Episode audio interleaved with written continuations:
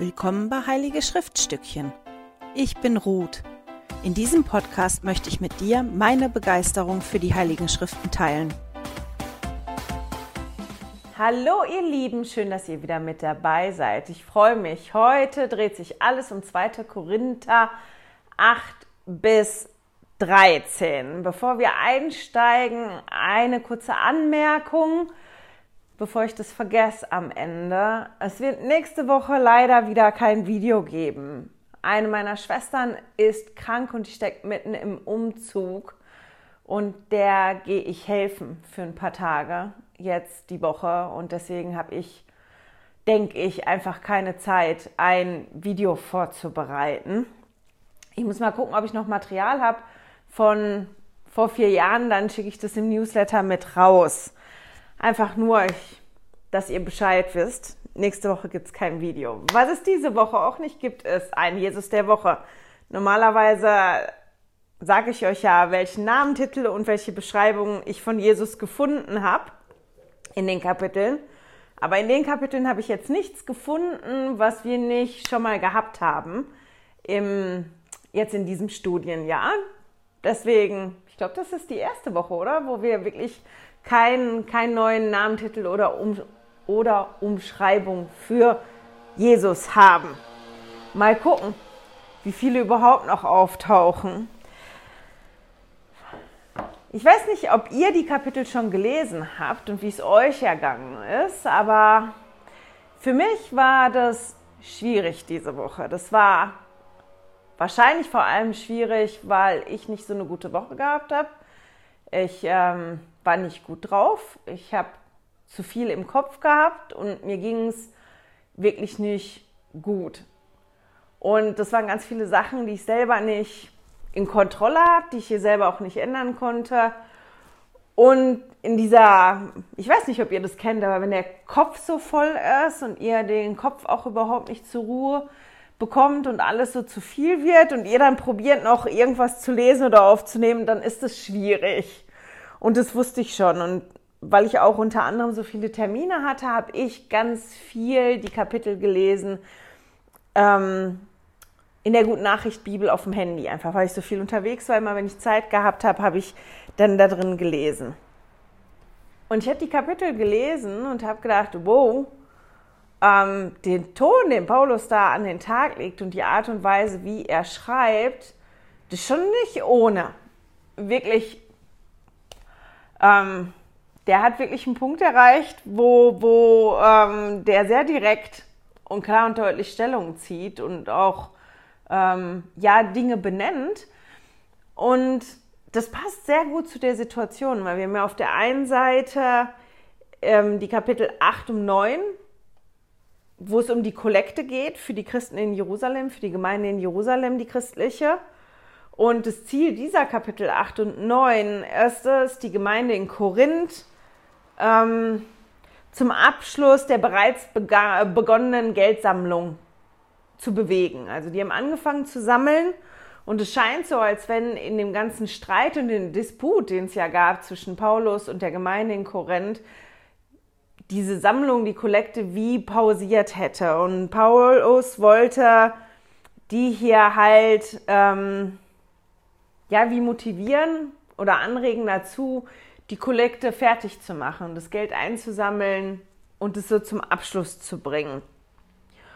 Und in den anderen Kapiteln ist der Ton auch nicht so ohne, weil Paulus sich da verteidigt gegen die ganzen Vorwürfe, die zumindest ein Teil der Gemeinde in Korinth gegen ihn vorgebracht hat. Und das, was ich schon gesehen habe, ist dieses Ringen von Paulus auch zwischen, ich verteidige mich jetzt, und das ist was, was ich auch total nachvollziehen kann, wenn man so angegangen wird und man mit, mit Vorwürfen überhäuft wird und, und ja, man schon probiert hat, das zu glätten, das nicht funktioniert hat, dass man das halt irgendwie erklären muss oder seine Sicht der Dinge mal sagen muss, damit man wieder einen Weg findet, den, den man dann zusammen laufen kann. Und wie gesagt, ähm, Paulus scheint da wirklich den Punkt erreicht zu haben, wo er gedacht hat, so jetzt ist fertig und jetzt ähm, rede ich mal Tacheles und, und gehe mal wirklich darauf ein.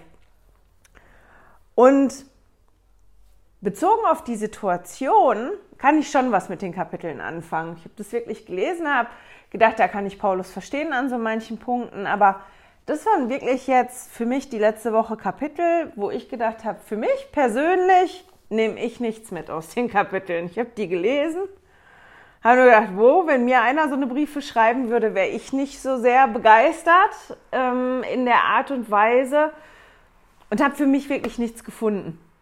Und habe dann das Video von Don't Miss This geguckt. Es sind ja immer die zwei, also früher der David Butler und die Emily Bell Freeman. Die Emily Bell Freeman ist jetzt die Präsidentin der jungen äh, Damen, die weltweite, deswegen macht die da nicht mehr so viel mit, aber ihre Tochter Grace ist dabei. Und das Video habe ich mir angeguckt über die Kapitel, weil ich gedacht habe, okay, ich habe da jetzt gar nichts mitgenommen. Ich gucke mir jetzt mal an, was die beiden erzählen. Vielleicht bekomme ich eine Idee was ich euch dann erzählen könnte. Und das war sehr interessant, weil die beiden dann angefangen haben und total begeistert waren. Und Paulus motiviert die Gemeinde in Korinth und Paulus macht dieses und jenes. Und ich habe mir das angeguckt und mir wirklich gedacht, was haben die gelesen? Was haben die gelesen, was ich nicht gelesen habe? Ich verstehe das gar nicht. Welche Bibelübersetzung haben die sich denn angeguckt? Und das habe ich dann zum Anlass genommen, die Kapitel nochmal zu lesen, weil ich gedacht habe, das kann überhaupt nicht sein, weil das, was die für sich da so rausgefunden haben, das habe ich überhaupt nicht gesehen. Und dann kam die Idee für mein Video hier, weil ich gedacht habe, okay, ich habe immer noch nichts wirklich richtig Geistiges für mich gefunden, für mich persönlich im Moment, ähm, was ich mitnehmen kann. Ich bin aber wieder an ein Prinzip erinnert worden jetzt die Woche, durch diese Diskrepanz zwischen, ich habe die Kapitel gelesen, was ich empfunden habe in den Kapiteln und was die zwei anderen da erzählt haben, was die so empfunden haben, was die entdeckt haben in den Kapiteln. Und da ist ganz viel Feld dazwischen. Ähm, Nochmal darüber nachzudenken, warum ist das eigentlich so, um mich daran zu erinnern oder mich an etwas zu erinnern wie gehe ich das jetzt am besten an, um euch das zu erklären? Weil ich gedacht habe, das ist gar nicht schlecht, weil das ein Prinzip ist, was man immer wieder anwenden kann in den Schriften oder auch generell im Umgang mit, Men mit Menschen oder gerade auch vielleicht im Umgang mit anderen Mitgliedern aus unseren Gemeinden, wenn es nicht so gut läuft. Weil auch in unseren Gemeinden gibt es ja immer wieder Meinungsverschiedenheiten oder Geschwister, ähm, Mitglieder, mit denen wir sehr, sehr gut klarkommen und äh, von denen wir auch gut Kritik annehmen können und Geschwister, ja, wo das schwierig ist für uns. Ähm, ja, und wenn wir da bekritisiert werden würden, das auch nicht so einfach wäre. Und zwar ist mir halt ganz bewusst geworden diese Woche, dass das ganz schön oft an uns selber liegt also beziehungsweise an mir selber liegt, ähm, wie ich etwas empfinde oder aufnehme. Das hat halt viel damit zu tun, wo ich gerade bin, wie ich mich gerade fühle und aus welcher Situation ich gerade rauskomme. Dass ich in manchen Situationen bestimmte Dinge auf eine bestimmte Art und Weise sehe, höre, lese, interpretiere die, wenn ich ganz anders drauf wäre, ganz anders sehen, hören, fühlen oder interpretieren würde. Und das war ganz extrem diese, diese Woche in den Kapiteln so. Ich bin aus einer Ecke gekommen, wo ich müde gewesen bin, überfordert, mein Kopf total voll gewesen ist.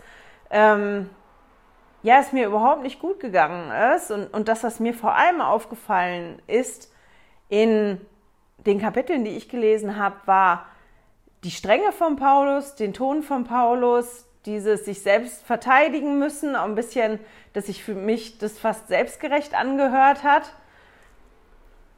Und ich sehr fokussiert gewesen bin auf das und ich das andere, was da drin gesteckt hat, in dem Moment gar nicht sehen konnte. Und als ich aber das Video gesehen habe von den zwei anderen, die ja das gleiche gelesen haben, was ich gelesen habe und die total begeistert daraus. Und der ist total motivierend und äh, dieses und jenes. Und ich mich echt gefragt habe, was haben die beiden gelesen? Weil die können wirklich nicht das Gleiche gelesen haben, was ich gelesen habe, weil das habe ich gar nicht gesehen.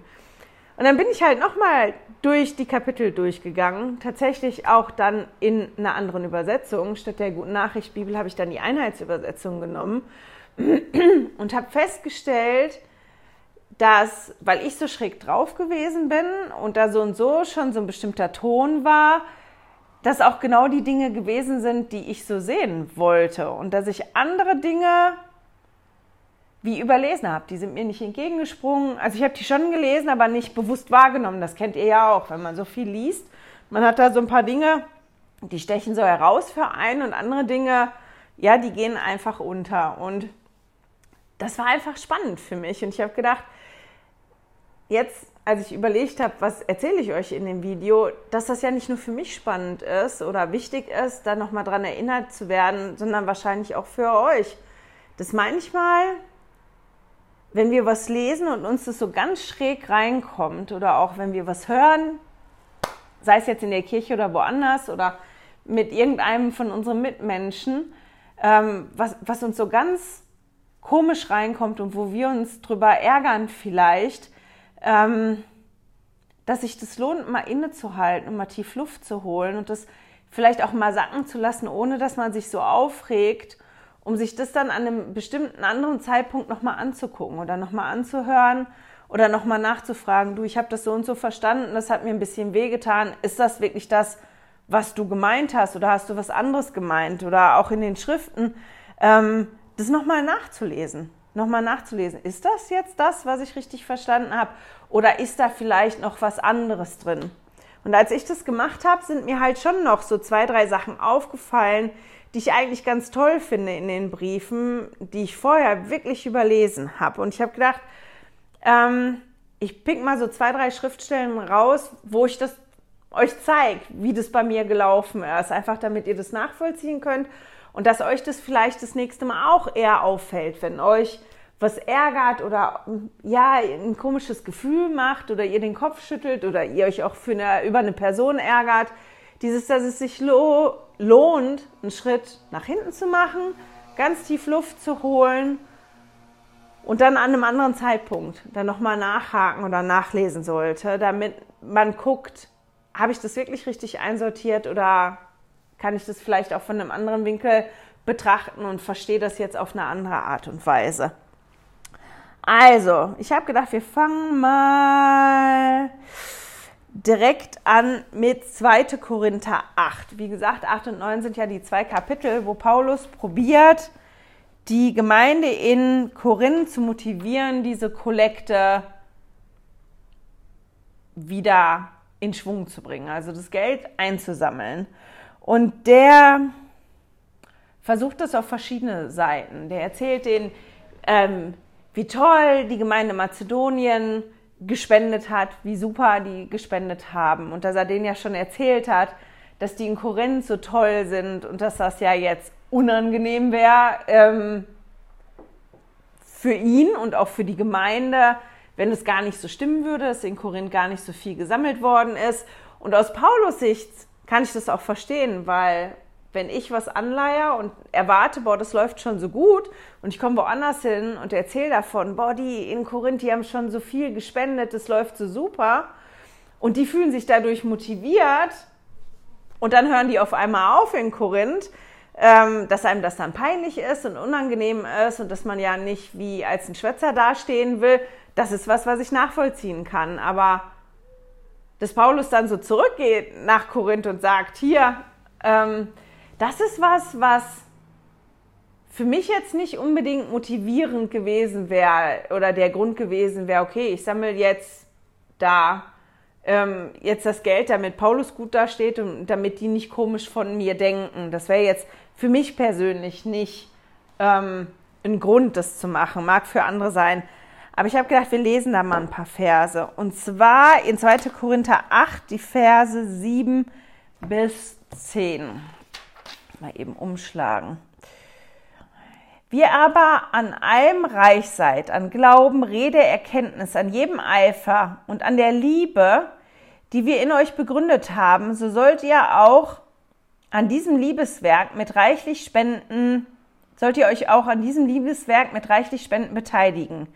Ich meine das nicht als strenge Weisung, aber ich gebe euch Gelegenheit, angesichts des Eifers anderer auch der Liebe als echt zu erweisen. Denn ihr kennt die Gnade unseres Herrn Jesus Christus. Er, der reich war, wurde euretwegen arm, um euch durch seine Armut reich zu machen. Ich gebe euch nur einen Rat, der euch helfen soll. Ihr habt ja schon voriges Jahr angefangen, etwas zu unternehmen, und zwar aus eigenem Wollen. Und jetzt im Vers 11, jetzt sollt ihr das Begonnene zu Ende führen, damit das Ergebnis dem guten Willen entspricht, je nach eurem Besitz.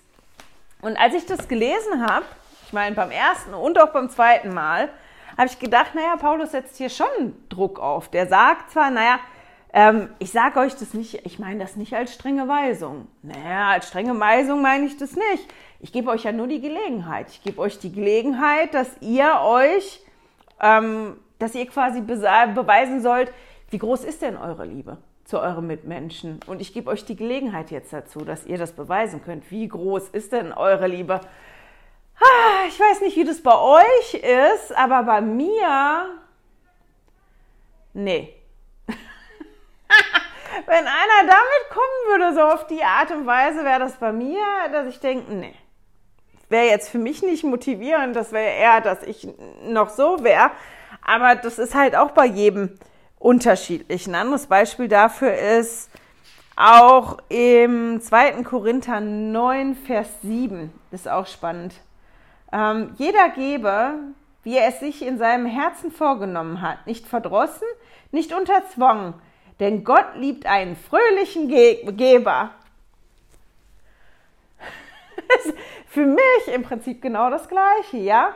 Jeder kann geben, wie viel er will, ja? Aber fühlt euch nicht gezwungen, was zu geben, ja?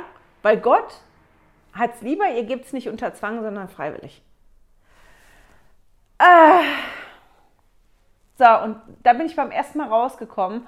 Und jetzt, wo ich das lese, habe ich das immer noch, dass das so latent Bauchschmerzen bei mir hinterlässt, wenn ich denke, das ist die Art und Weise, wie jemand mich motivieren will. Und weil das so komisch bei mir reingekommen ist, war ich nicht in der Lage, da den anderen Aspekt drin zu sehen, weil ich die Art und Weise, wie Paulus da Druck aufsetzt oder wie er das macht, so wenig mag.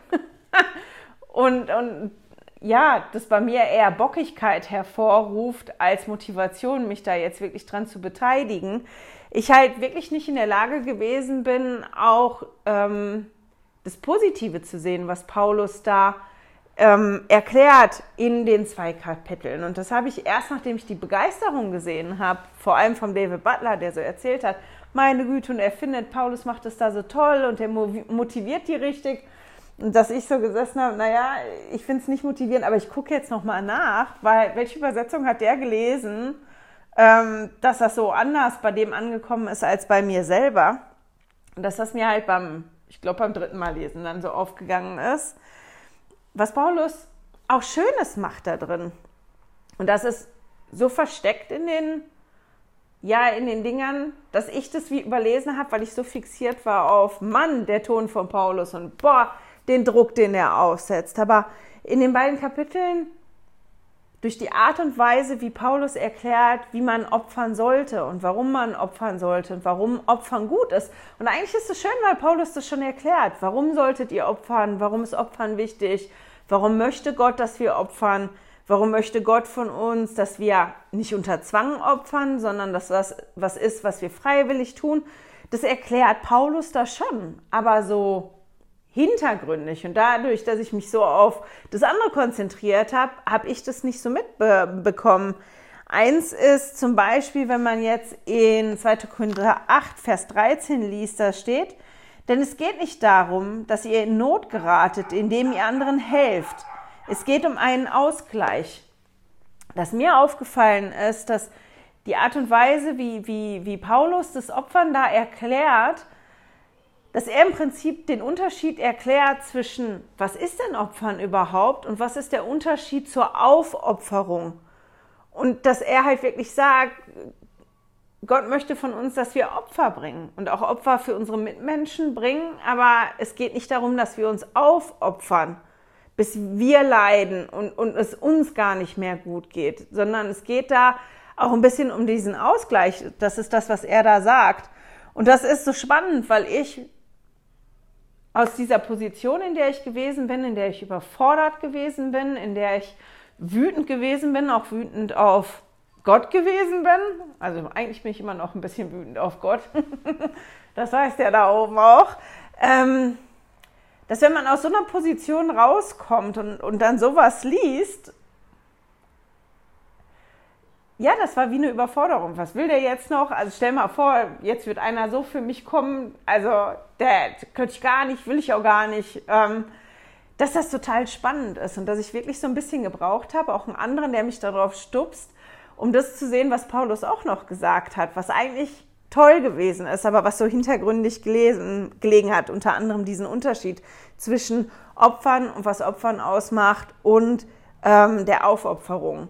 Wenn man so ein bisschen unterwegs ist in den Leitfäden zu diesen Kapiteln, ist vor allem, ich meine, im, im aktuellen Seminarleitfaden haben die einige Videos ähm, verlinkt, wo die berichten darüber, ähm, ja, wie die Kirche arbeitet mit dem Wohltätigkeitsprogramm und ähm, ja, was die Kirche probiert zu tun, um sich zu kümmern um die Leute, die in Not sind. Wenn euch das interessiert, könnt ihr da mal gucken gehen. Das ist ganz, ganz spannend.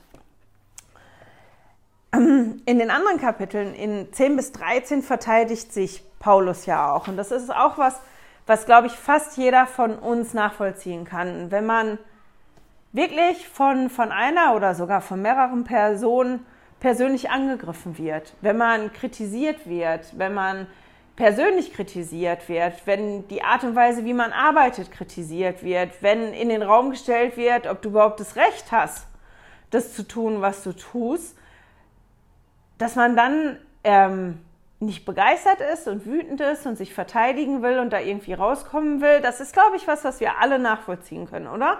Weil das für, also ich kenne zumindest niemanden, dem das leicht fällt, wenn der so angegangen wird. Und das ist ja die Situation, wo Paulus drin gewesen ist mit der Gemeinde in Korinth, dass ähm, ja, da Stimmung gemacht worden ist von den neuen Missionaren, die da reingekommen sind, die Paulus als die Überapostel bezeichnet, was ich noch ziemlich toll finde als Namensgebung. Ähm, ja, und dass er sich gezwungen sieht, jetzt doch einzugehen auf, auf ähm, diese Vorwürfe und sich selber zu erklären. Und dass der dadurch aber in eine Situation kommt, wo er sich auch wie selber, ja, im Prinzip wie selber loben muss oder seine Vorzüge zeigen muss, seine Berechtigung zeigen muss und man kriegt auch mit, dass er sich eigentlich gar nicht so wohl fühlt, weil er nimmt dann wie diese Position des Narren ein, ähm, um das so zu machen. Weil ich hatte nachgelesen, dass das zu der Zeit auch eigentlich verpönt gewesen ist, wenn man sich so selber ähm, so hochgestellt hat und sich so gelobt hat. Also es war was, was, was er gar nicht. Also ich finde, man kriegt mit, dass er sich gar nicht so wohl gefühlt hat, aber dass er jetzt gemerkt hat, jetzt ist der Zeitpunkt gekommen, wo er da nicht mehr drum rumkommt. Wenn er das klären will, ähm, muss er da ganz, ganz klar sein. Und ähm, ich habe mich halt dann gefragt, weil der bezieht ja da ganz klar und deutlich Stellung. Und die Frage, die ich mir gestellt habe, war, wie gehe ich denn damit um, wenn ich kritisiert werde, beziehungsweise wenn ich auf mein Fehlverhalten angesprochen werde, ähm, dass ich vielleicht über eine Zeit eingeschlichen habe. Wie fühle ich mich denn damit?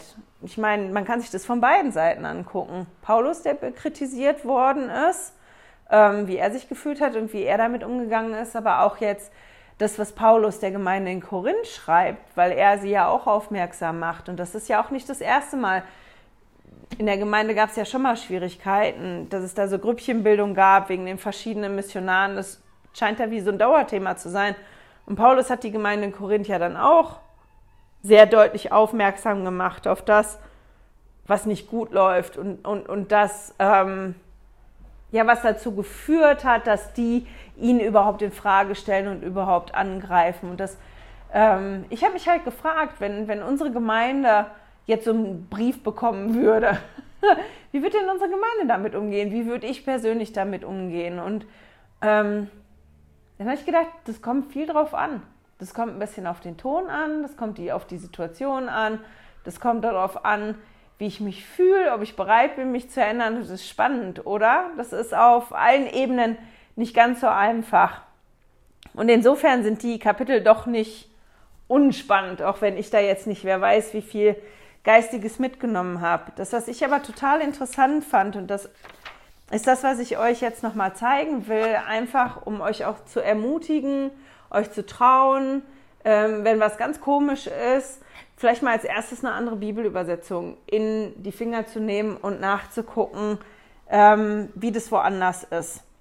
Und ich will euch ein Vers vorlesen, jetzt gerade aus den Kapiteln, wo man das sehr sieht, dass ähm, auch manchmal die Grundstimmung oder der Grundton von einer Bibelübersetzung ganz anders sein kann als in einer anderen Bibelübersetzung. Und zwar würde ich dafür gerne die 2. Korinther, Kapitel 13, die Verse 5 und 6 nehmen. Und ich lese die mal zuerst aus der Guten Nachricht Bibel vor. Anstatt mich zu prüfen, prüft lieber euch selbst ob ihr überhaupt noch im Glauben steht. Tretet ihr den Beweis an, dass ihr euch bewährt habt, statt von mir einen zu verlangen? Ihr müsst ja doch an euch selbst erkennen können, ob Jesus Christus noch in eurer Mitte ist. Wenn er es nicht ist, dann habt ihr versagt. Ich hoffe nur, ihr werdet noch einsehen, dass ich jedenfalls nicht versagt habe. Und da sind halt auch Wörter wie, ähm, dann habt ihr versagt oder dass ich jedenfalls nicht versagt habe, sind in der Bibelübersetzung kursiv geschrieben. Also so, dass das, ähm, ja, dass man den Ton da wirklich hat, ne? anstatt mich zu prüfen, das ist kursiv geschrieben. Und das war ja die Übersetzung, die ich zuerst gelesen habe. Und dann habe ich ja das Video geguckt und dann habe ich in den Leitfäden gelesen.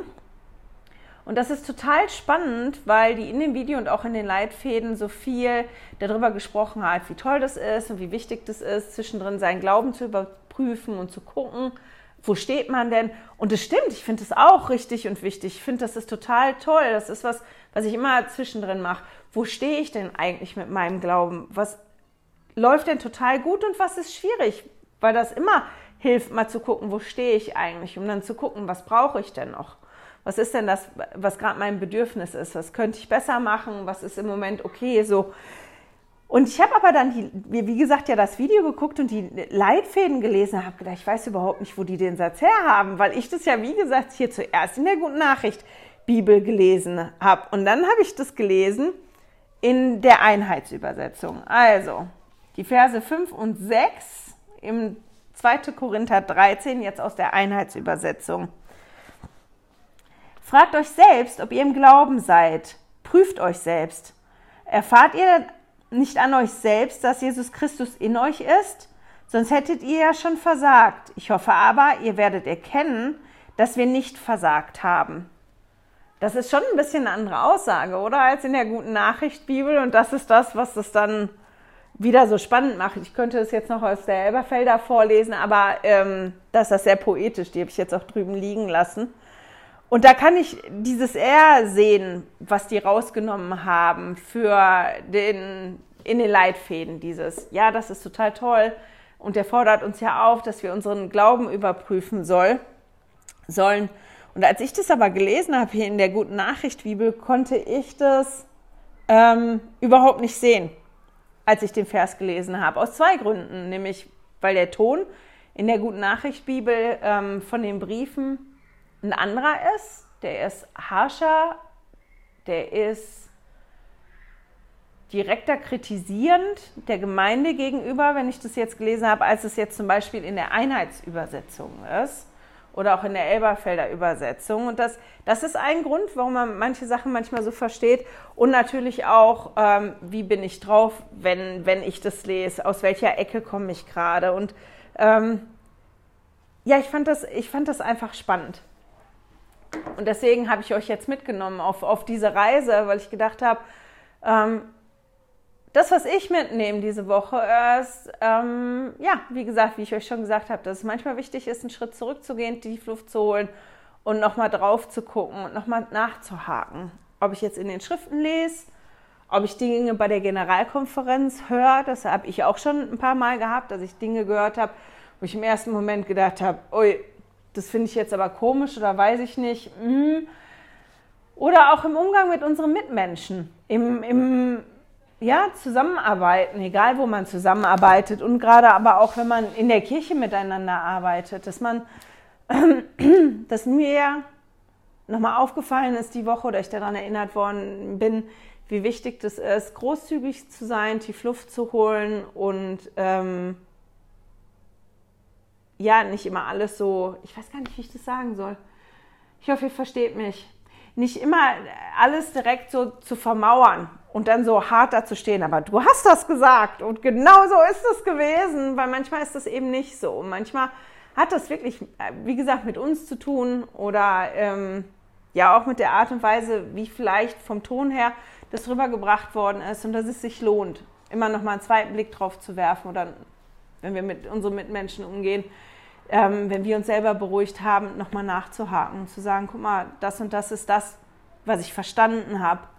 Ist das das, was du gemeint hast oder hast du was anderes gemeint? Weil ganz manchmal sagt jemand was und es kommt bei uns rein auf eine Art und Weise, die derjenige gar nicht gemeint hat. Und das ist ein Tool, was wir gelernt haben, der Ansgar und ich, wir waren mal in einem Kommunikationscoaching. Und das war ganz spannend. Und das ist so ein bisschen ein, ein Werkzeug, was so geblieben ist, dieses Nachhaken. Wenn man was verstanden hat oder wenn man eine ernste Gespräche führt oder irgendwas auch komisch ist, dieses Nachhaken. Guck mal, ich habe jetzt das und das und das verstanden. Ist es das, was du mir jetzt wirklich sagen wolltest? Oder habe ich das falsch verstanden? Ist es falsch bei mir angekommen?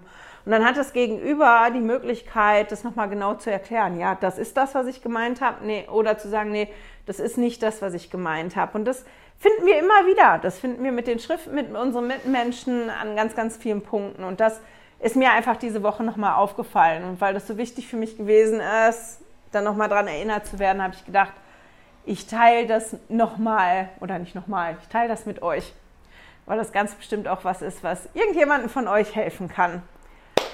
Das war es auch schon für heute. Es tut mir leid, es ist nicht wirklich geistig aufbauend heute gewesen, aber ich finde es auch gut, das mal zu reflektieren, dass das bei mir auch so ist, dass ich manchmal Kapitel lese und da gar nichts für mich raushol, äh, was geistig erbauend ist und dass das auch okay ist, weil wir haben ja unterschiedliche Phasen und da kann es unterschiedlich sein. Einfach denkt dran, nächste Woche kommt kein Video. Ich hoffe, ich schaffe es übernächste Woche ein Video zu machen. Bei uns in der Familie ist im Moment viel los. Das ist sehr turbulent. Ich gebe mein Bestes, dass wir das hier gebacken kriegen. Ich wünsche euch eine wunderschöne Woche. Lasst euch nicht ärgern. Holt tief Luft, wenn ihr euch ärgert und probiert es irgendwann wieder loszulassen. Und ich hoffe, wir hören und sehen uns in zwei Wochen. Bis dann. Ciao. Hey, danke fürs Zuhören. Dieser Podcast ist die Audiospur von meinem YouTube-Video. Wenn du mich also nicht nur hören, sondern auch sehen möchtest, findest du mich auf YouTube unter Heilige Schriftstückchen. Melde dich auf www.heiligeschriftstückchen.ch für meinen Newsletter an und erhalte Zitate und Links passend zu jeder Episode. Außerdem findest du mich auf Facebook und Instagram, auch unter Heilige Schriftstückchen. Auf Instagram allerdings mit UE statt mit Ü.